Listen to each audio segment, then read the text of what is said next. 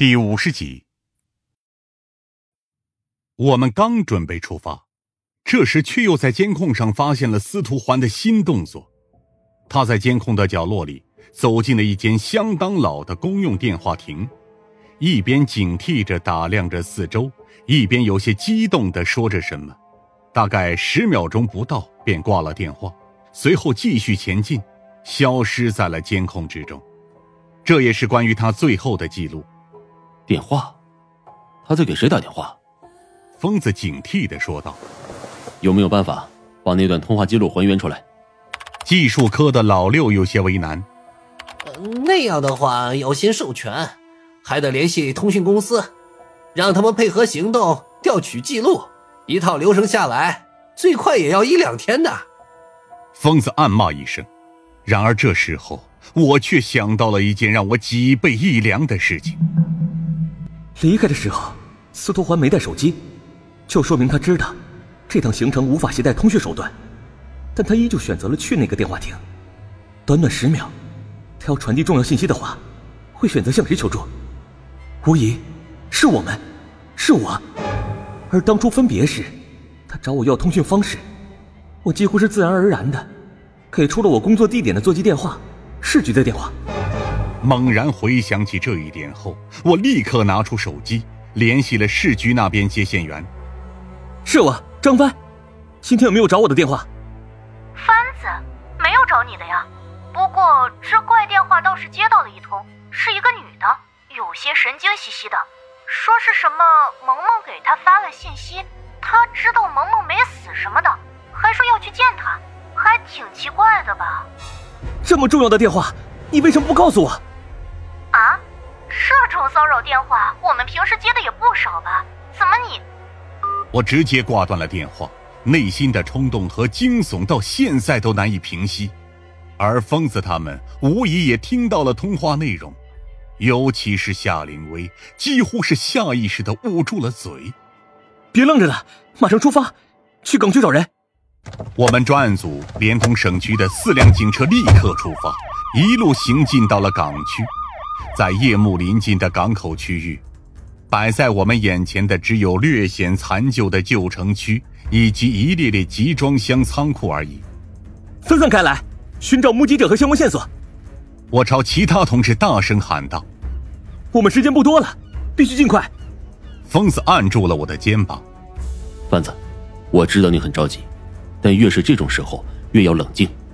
平时那个沉得住气的你去哪儿了？”的确。在可能出现的灾难面前，我终究还是有些慌神。最主要的，我实在是无法接受司徒环一个无辜者，最终却是因为我们出事的事实。问询了不到几分钟，港区的一些工人便给出了我们答复：“啊，头发蓬乱的小姑娘，说起来，我们确实见到过来着，就在下午两点左右吧。”看着他往船坞那边走了。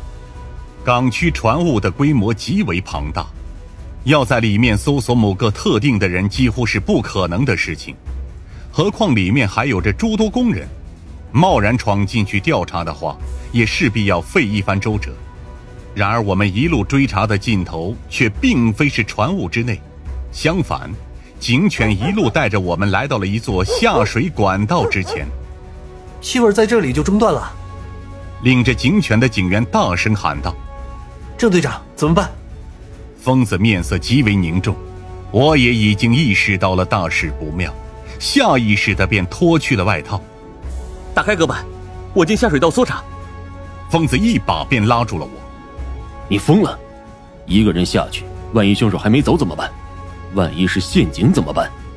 可司徒环危在旦夕，我们能坐以待毙吗？分头行动。疯子立刻下令，一队人从正面进入下水道搜查，其他人沿其他入口守卫，放出警犬协助搜捕。随后，疯子也脱下了外套。要去，也不能让你一个人进去。走吧，我们得抓紧时间。我感激的对着疯子点了点头，随后迅速从下水口跳了进去。里面的味道极为刺鼻，所幸这附近的水流量不是很大。仅仅只是淹没到了我们的脚踝而已。伴随着警犬的狂吠声，我们的步伐也在迅速推进。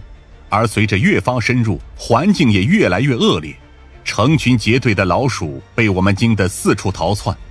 夏灵薇待在上面，并没有下来，不知道如果他看到这一幕会作何感想。警犬的叫声意味着我们已经快要靠近了。我现在唯一的希望只是司徒环，或者除此之外，我甚至不敢想其他的可能性。同时，我心头的压迫感也在越发沉重。最终，在一处下水道的拐弯处，我们看见了一个正靠在墙边的身影。那一瞬间，我几乎想惊叫出声，因为那姿势似乎意味着司徒环还活着，只是因为疲倦或者困顿而靠在墙边休息而已。可是，一马当先的疯子在看见那身影的正体之后，却蓦然站住了脚步。怎么回事？赶紧救人！我竭尽全力，趟着越发湍急的污水走了过去。快，来不及了！不用了，贩子。疯子的声音似乎带着一丝颤抖，尽管如此，他依旧尽可能平和的转过头来。他已经死了。